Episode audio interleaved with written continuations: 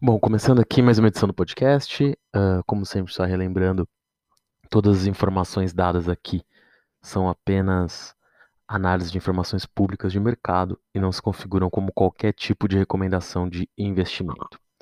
Bom, primeiro, eu cheguei a gravar uma edição semana passada, ela acabou se perdendo por problemas técnicos aqui, então eu acabei, enfim, tendo que trocar alguns equipamentos, por isso só pude gravar novamente hoje.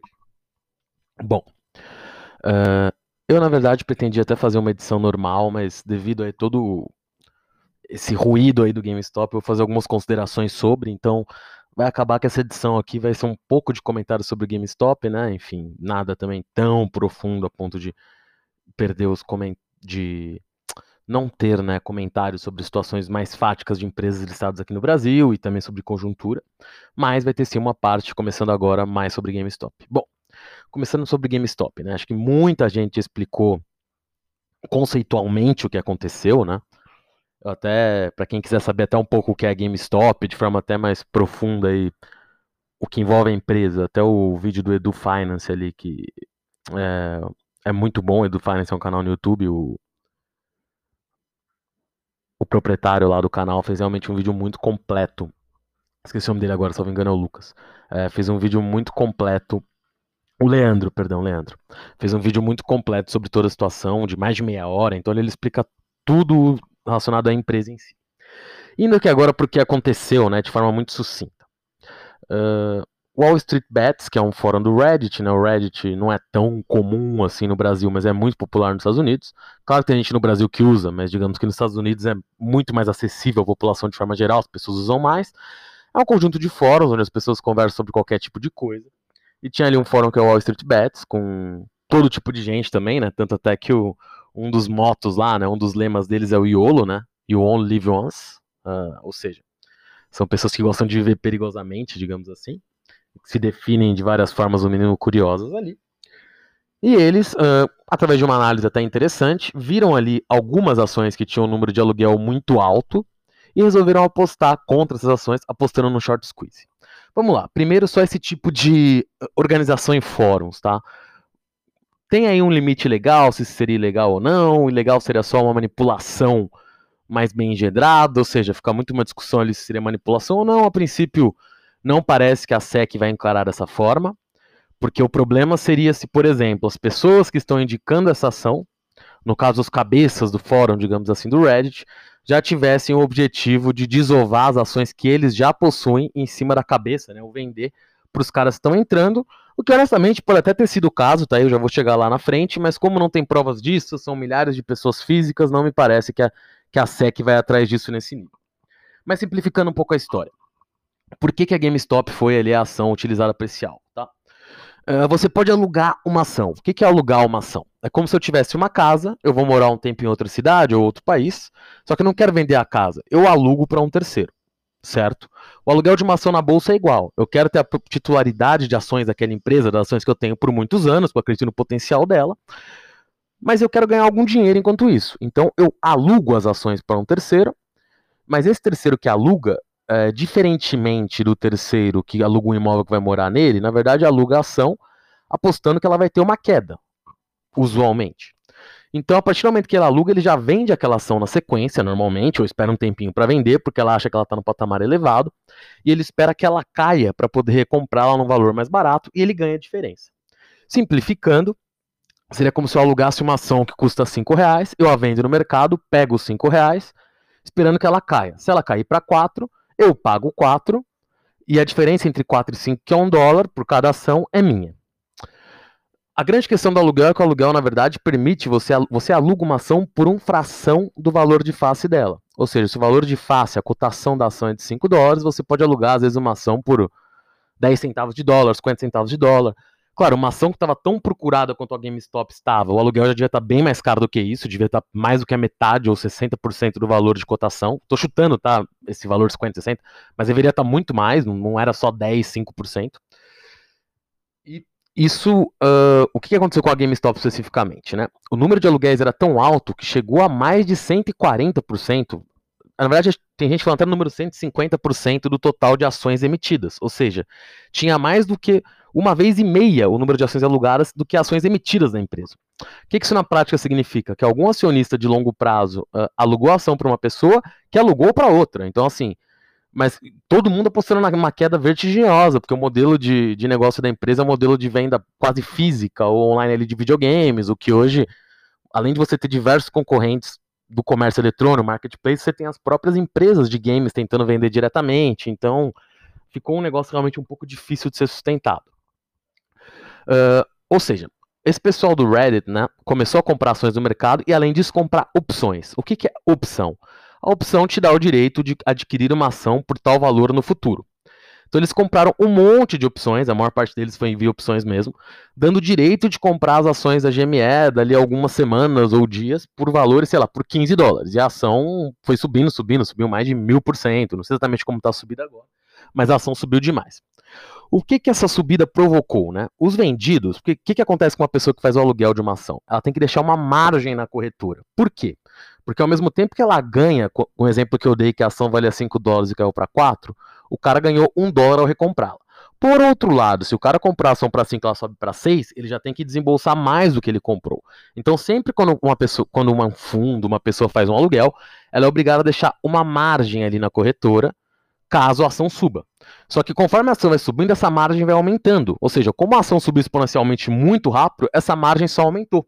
Só que aos vendidos verem essa margem aumentando e vendo o prejuízo aumentar, eles fecham as posições. Só que a corrida deles para fechar as posições cria um cenário em que eles próprios acabam subindo mais ainda a cotação e vira uma corrida maluca, porque a ação só vai subindo.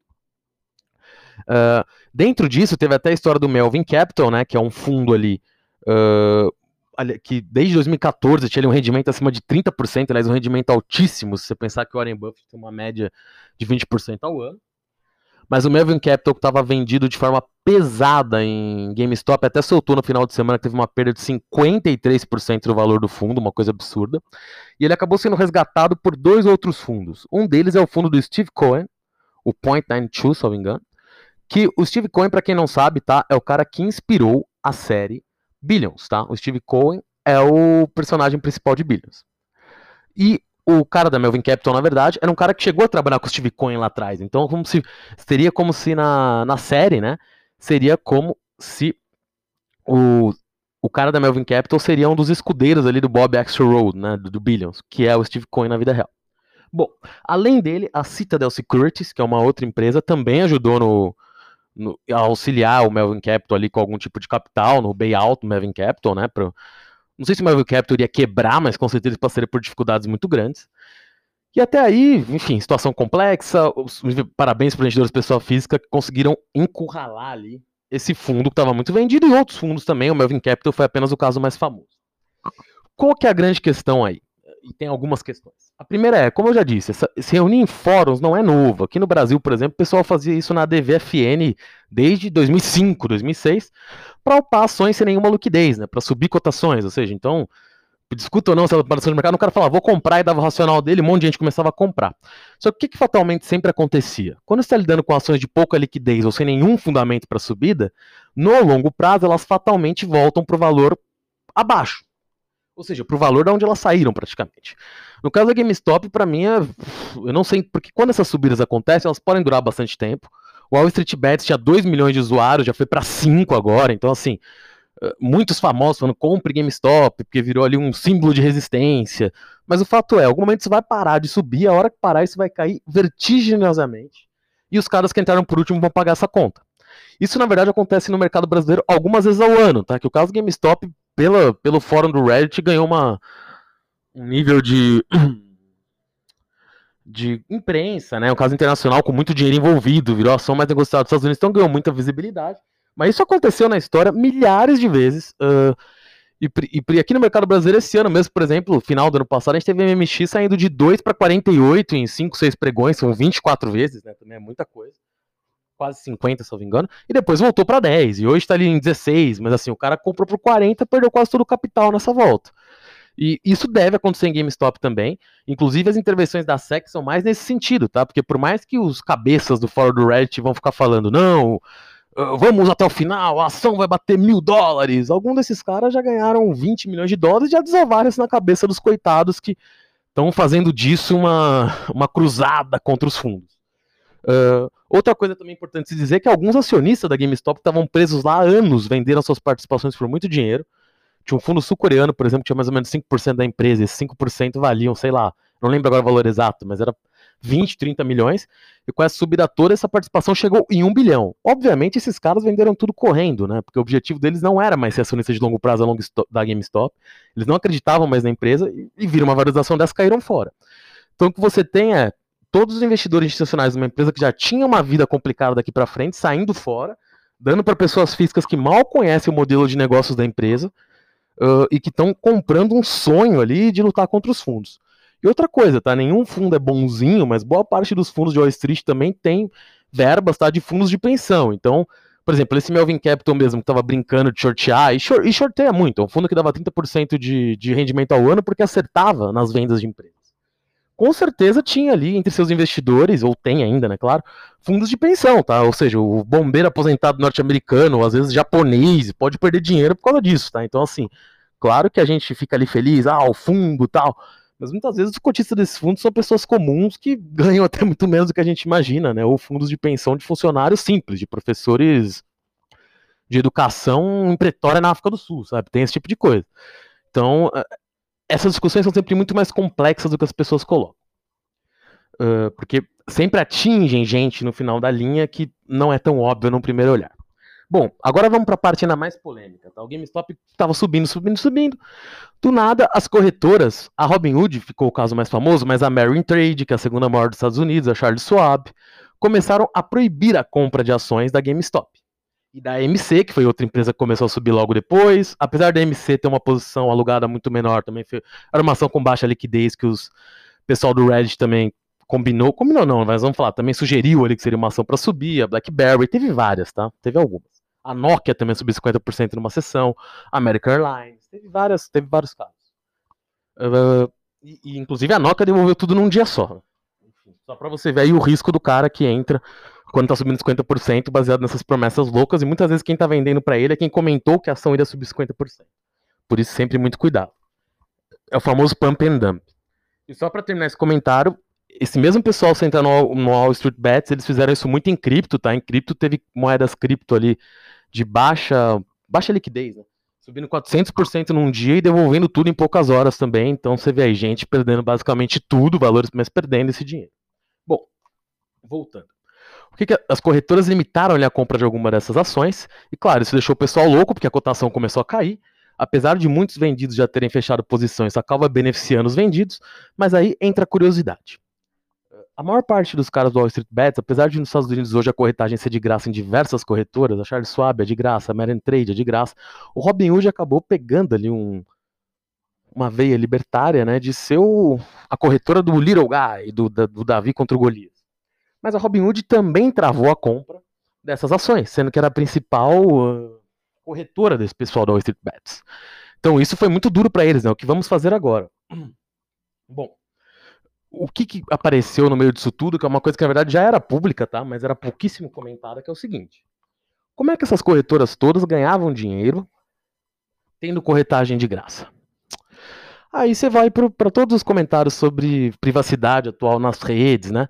Quando você não paga nada, o produto é você. O que, que isso significa?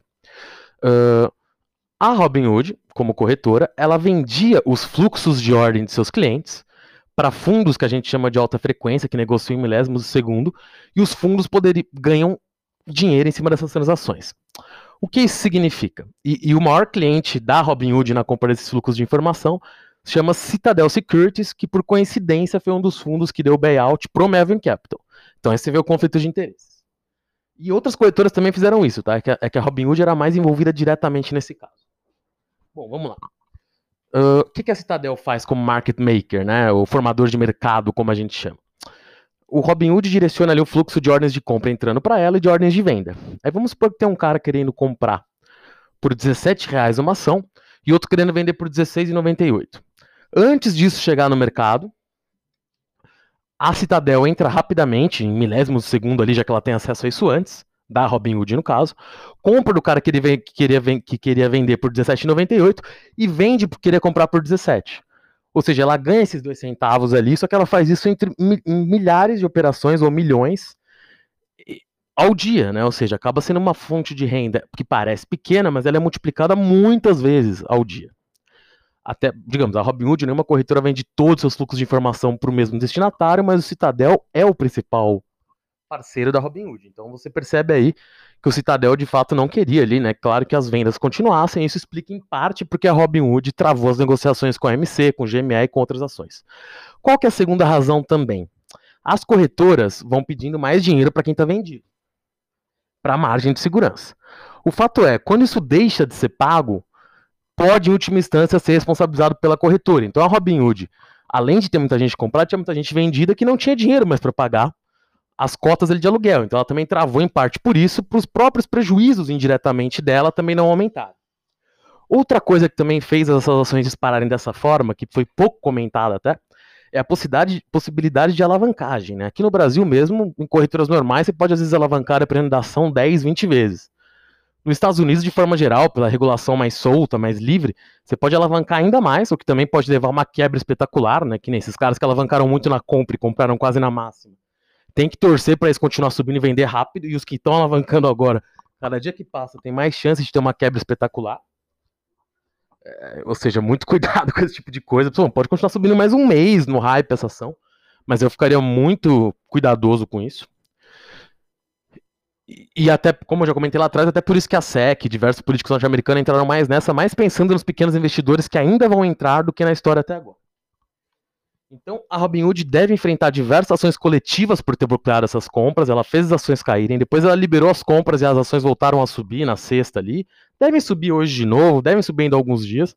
Mas é como eu disse, a hora que isso voltar vai ser triste para quem entrou no final.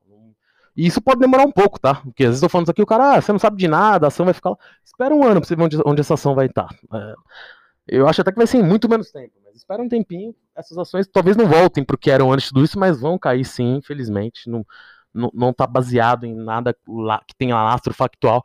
E como eu disse, isso acontece diversas vezes ao ano aqui no Brasil. Eu dei um exemplo, mas nós tem vários. No próprio Estados Unidos tem vários. Então, assim, isso não é novidade, tá? Novidade é o nível de alcance que isso gerou. E aí entra outra questão. Por que, isso gerou esse alcance também? Também outra coisa que eu vi pouca gente comentando no nível de profundidade ali, que eu não. O negócio aqui é rápido, não é nível de profundidade, mas com esses comentários que eu, que eu vi pouca gente fazer. Um deles é o seguinte: o Elon Musk, brilhante, fundou a Tesla, fundou a SpaceX, mas nas horas livres, digamos que ele gosta de brincar com o mercado. Basta ver que ele fez post ali, Game Stonks, né? Colocou o Bitcoin, é, mencionou ali o Cyberpunk 2077, que é de uma empresa polonesa, que era um jogo que tinha muito, era muito aguardado e acabou que foi um fracasso de vendas a princípio, então a empresa até caiu muito na bolsa, né? Depois que o Elon Musk começou a falar, dá para jogar o Cyber 2077, Cyberpunk 2000 no Tesla, e a ação subiu 20% sexta-feira, só porque dá para jogar no Tesla, então assim não tem muito sentido. Ele também falou ali que gosta do Etsy, que é uma empresa norte-americana de vendas, tal. Aí alguém falou, alguém respondeu no comentário para ele no Twitter, eu gosto do Shopify, ele falou, Shopify também é ótimo. Nisso o Shopify também subiu, só porque o Elon Musk falou Shopify é ótimo. E para quem não se lembra, ele também comentou há anos atrás que ia fechar o capital da Tesla por muito acima do que a empresa valia. A ação disparou, obviamente era uma lorota, porque na época ele nem tinha dinheiro, era uma época que a Tesla estava até com risco de quebrar. Então ele foi multado pela SEC. Então digamos que ele tem ali um histórico de gostar de brincar com isso. E claro, de querer tá, nesse caso específico, querer tá do lado do pequeno investidor. Mas eu diria que o Musk foi um Musk, ele nem se meteu tanto. Agora tem uma outra figura que, que colocou dinheiro, inclusive, na GameStop, que quer ser governador da Califórnia, já avisou, que é o Chamat Panula. Eu falei o nome dele errado, tá? O sobrenome dele eu realmente não sei pronunciar, mas o primeiro nome é Chamat. É um, um bilionário de, de descendência indiana, de São Francisco, na Califórnia, que é um dos donos minoritários do Golden State Warriors, para quem gosta de basquete. Ele tem uma participação entre os donos do clube. E ele Uh, é um cara investidor bastante ativo, tem até um podcast que chama All In, com outros quatro, três investidores grandes também, no qual ele até comentou desse caso, né? Embora ele seja uma parte diretamente envolvida. Porque quando surgiu todo o caso GameStop, ele comprou diversas opções de compra, milhões de dólares. Só que, vamos falar a verdade, você acha que o Chamat ganhou bilhões de dólares no mercado acionário, não sabe como as coisas funcionam. Então ele comprou essas ações, essas opções, ele saiu correndo, porque ele ainda pegou isso no meio da subida, e ele já vendeu dois dias depois. Por isso eu tô falando, você acha que se a coisa fosse subir até zilhares de dólares, o Chamat não teria segurado? Aí o Chamat, curiosamente, doou esse dinheiro para instituição de caridade. E logo depois ele começou um abaixo-assinado no estado da Califórnia. Para quem não sabe, nos Estados Unidos é possível, após dois anos, dependendo do estado, né, mas na Califórnia especificamente isso é possível, após dois anos, após a eleição de um governador, é possível fazer um recall, se você, que é uma nova eleição, desde que você consiga um número mínimo de assinaturas para chamar aquilo. No caso do estado da Califórnia é necessário 1,5 milhão de, de assinaturas. O Chamato diz que a equipe dele já tinha 1,3 milhão, temos que ver se isso vai acontecer mesmo, se ele vai atingir até dia 10 de março, se não me engano, ele tem que conseguir mais 200 mil assinaturas. Não parece tanto, mas vamos ver com calma isso. De qualquer forma, você vê que tem até questões eleitorais aí, né? Até que você pega o Twitter do Chamato, depois ele criticando os grandes fundos e as pessoas e colocando as propostas dele para governador. Daí você vê o número de, de, de coisas conflitantes, né? O Chamato também foi um cara que colocou milhões, então ele fez essa subida se precipitar ainda mais, porque ele foi firme para ponta comprada. Com certeza não foi o único bilionário que fez isso, ele só foi o único que falou. Até porque ele teria ganhos eleitorais, talvez, é possível que ele tenha. E o mais curioso, logo depois, ele próprio fala que ele não quis investir no Robinhood lá atrás, porque ele é um cara que investe muito em empresas. É, empresas, startups, né? O cara de São Francisco, Vale do Silício, enfim. Ele é um early stage investor, né? Aquele, um investidor anjo, como se diz aqui no Brasil, né? Seed investor, o cara que dá o primeiro dinheiro para a empresa se desenvolver. E ele próprio no, no, no, Twitter dele começou a indicar rivais da Robinhood ali, que também tem um, mas que são realmente pró uh, o pequeno investidor, e são empresas ainda em estágios menos avançados que a Robinhood, e curiosamente um deles é uma empresa que ele investiu. E aí você vê a gama de conflitos de interesse que existem nessa cadeia, né? não, não é algo muito simples. Realmente tem um nível de, de conflitos de interesse aí, uma teia gigantesca, desde política, investimentos, e de todos os lados, tá? É o que eu tô falando também. Se você for ver, vários dos caras estão lá no Wall Street Bets contando suas histórias maravilhosas, que ganharam milhões, uma parte deles já vendeu essas ações, tá? A grande questão é que eles não vão contar isso e vão cada vez mais incitar a mob deles para comprar mais ações. Agora eles também foram para cima do mercado de prata, o que por curiosamente muitos investidores, curiosamente a própria Citadel, né, que era o oponente ali, né, já que ajudou a Melvin Capital no caso do GME, é o quarto maior hedge fund de composição em prata, ou seja, a subida da prata está beneficiando a Citadel, que deve possivelmente até estar tá vendendo uma parte de sua participação no, nos ETFs de prata, né? ETFs são são índices, né? Ou seja, eles listam as principais empresas que mineram prata ou ativos de prata ao redor do mundo, eles estão comprando isso sem parar, já estavam comprando em Tóquio logo pela madrugada de, de ontem, que a prata deve ser o próximo mercado que eles vão tentar entrar. E o cidadão está vendendo, ou seja, no fundo tem sempre a hedge fund ganhando também com essa estratégia deles. E, e, também tem que ter uma coisa, né? Por mais que essa mob, né, como o pessoal diz, esse bando, né, de loucos ali do Reddit, pareça não ter líderes, tem alguém falando isso primeiro, e esse com certeza está sendo um frontrunner. O que é um frontrunner? o cara compra antes do resto e depois vende para essas próprias pessoas, tá? Eu não tô acusando aqui disso, mas é óbvio que é isso, tá? Isso é mais velho que andar para frente, como diriam quem tá no mercado sabe disso. Aqui no Brasil, houve uma tentativa até curiosa de tentar subir a ação da RB. A IRB é uma empresa que fazia fraudes contábeis, malucas, por isso que caiu de 40 para 7, não foi uma queda aleatória. Uh, no Brasil, você tem um limite, tá? Aqui nos Estados Unidos eu até comentei que a GameStop estava com 140% das ações alugadas. No Brasil, você só pode ter 20% das ações de uma empresa alugadas e até 5% numa mesma pessoa. Nos Estados Unidos não tem limite de quanto uma pessoa também pode alugar. Então você vê que a regulação torna o mercado radicalmente diferente. E aí esse movimento aí de tentar subir a RB até fez subir um dia, era muita gente, provavelmente muita gente alavancada, mas claramente não tinha muito futuro. Outros fundos começaram a alugar e já fizeram a ação cair na, na sexta-feira. Pode até ser que ela suba hoje, mas assim, não é um movimento que parece ter muito sentido. A RB é uma ação muito negociada.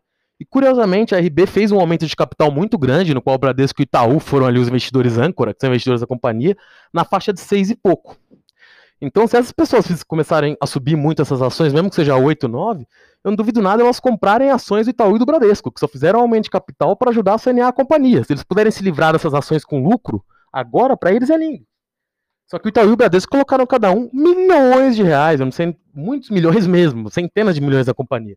Então eles vão vender todas as ações que eles têm e vai acabar o, o arsenal desses pequenos investidores, sendo que ali no meio desses, desse grupo que tem mais de 21 pessoas, tem muita gente que descobriu que é bolsa agora. Então, é uma situação um pouco incomum. Resumindo, acho que isso é apenas mais um processo da digitalização das bolsas uh, do mundo, né? As pessoas conseguem se comunicar de forma mais simples. Uh, é muito legal, né, para o cara comum ver, porra, ferrou os hedge funds. Mas como eu já disse, os hedge funds também têm investidores comuns. Uh, isso não quer dizer que eles são bonzinhos, tá? Eu, na verdade, não tenho, tenho que ter solidariedade com ninguém, tô só comentando aqui. Mas com certeza tem ali fundos de pensão de pessoas que se aposentaram que perderam dinheiro. Mas o fato não é isso, o mercado é isso. Esses hedge funds já ferraram investidores, pessoas físicas, milhares de vezes. Estão pegando um pouquinho do próprio veneno agora. Mas como o pessoal sempre diz, né? Quando os grandes estão em dificuldade, as regras mudam. Acho que isso também ficou claro com a Robinhood travando ali negociações, com a Merin Trade travando, com o Charles Schwab travando. Mesmo parte dos aplicativos que o Chamata ali sugeriu como novos Robinhoods também travaram, tá? Apesar de serem bem menores. Então o poder sempre vai para um lado. Então, para terminar, você vê o tamanho do impacto dessa, dessa questão do Robinhood. Ela teve críticas, né? Do, do, acontecimento, que deveria ter mais regulação da SEC ali sobre tudo isso. Da Alessandra da Cortez, a OS, AOC, perdão, que é uma deputada ali do Queens de, de Nova York, se não me engano, do distrito que envolve o Queens. Teve do Ted Cruz, que é um senador republicano do Texas, que até brigou muito com o Trump nas primárias, mas nos últimos anos, quando o Trump já era presidente, Uh, foi um puxa-saco do Trump absurdo, né? Enfim, votou contra a homologação das eleições, recebeu críticas do Elon Musk, do Chamati, que quer ser governador da Califórnia. Então, assim, você vê que são uh, grupos ali completamente independentes entre si, que se aproveitaram dessa agenda para os mais diversos fins. Muita gente ficou milionário, sim, mas muita gente pode perder o pouquinho que tem. E vale aí só mencionar, por fim, né, que além da questão da alavancagem, nos Estados Unidos você teve ali além do quantitative easing, colocou muito dinheiro na economia, você teve diversos cheques de estímulo que são completamente necessários no meio de uma pandemia, possivelmente até depois. Só que lá, alguns desses cheques foram literalmente para toda a população. Não estou falando que isso por si só seja um problema, acho até um modelo interessante, mas o fato é que nessas situações isso cai na mão, às vezes, de pessoas que não precisavam do dinheiro. Tem e, quando eu digo não precisa, não tô falando do cara comum, tô falando de um cara que às vezes ganha, meu, 30 mil dólares por mês. Tô falando nem de um milionário, tô falando de um cara que ganha muito bem que às vezes conseguiu trabalhar digitalmente, que trabalha na Amazon, que trabalha no Google, que trabalha em empresas digitais que até cresceram de tamanho. E ele falou, puta, eu tô entediado em casa. E esse cara muitas vezes fazia apostas, né? Ele resolveu apostar na bolsa. Colocou um dinheirinho ali, que ele ganhou, 2, 3 mil dólares, em opções. E isso, pô, teve gente que colocou 20 mil dólares virou 9, 9 milhões. Então, pro cara colocar 3, 4 mil dólares numa opção. Só que aí que entra o segredo de opção também. Opção, quando você erra, o dinheiro vira zero. É literalmente quase sempre, né? Porque ela vira pó depois de algum tempo. Ela tem até um momento para ser exercida. Então você vê aí o tamanho da loucura que, que eles se utilizaram de ferramentas listas do mercado, mas apostando muito alto. Os que foram primeiros se deram bem. Os que entraram no meio, aparentemente, também vão se dar bem, porque o movimento parece ter continuidade. Mas quem entrar por último provavelmente vai pagar a conta, como é muito comum nesse tipo de caso. E vai acontecer nesse, infelizmente, em algum momento. Bom, eu até ia falar de outras coisas, mas acabou que eu me alonguei muito sobre isso. Eu vou acabar então fazendo outro episódio essa semana aí algum dia para falar sobre os acontecimentos aqui do Brasil mais especificamente. Também queria falar um pouquinho sobre o cenário macro que não deu tempo nessa edição. E bom, é... além disso, agora pra gente não vai dar essa semana por causa desse episódio de GameStop, mas até o fim da próxima semana também vai vir um episódio aí sobre a guerra dos carros elétricos para o futuro envolvendo Tesla, GM, próprio Google, Microsoft, todos eles, Amazon, todos eles estão nessa briga. E eu vou comentar um pouco os chineses da NIO. Eu vou comentar um pouquinho sobre isso. Até a próxima. Valeu.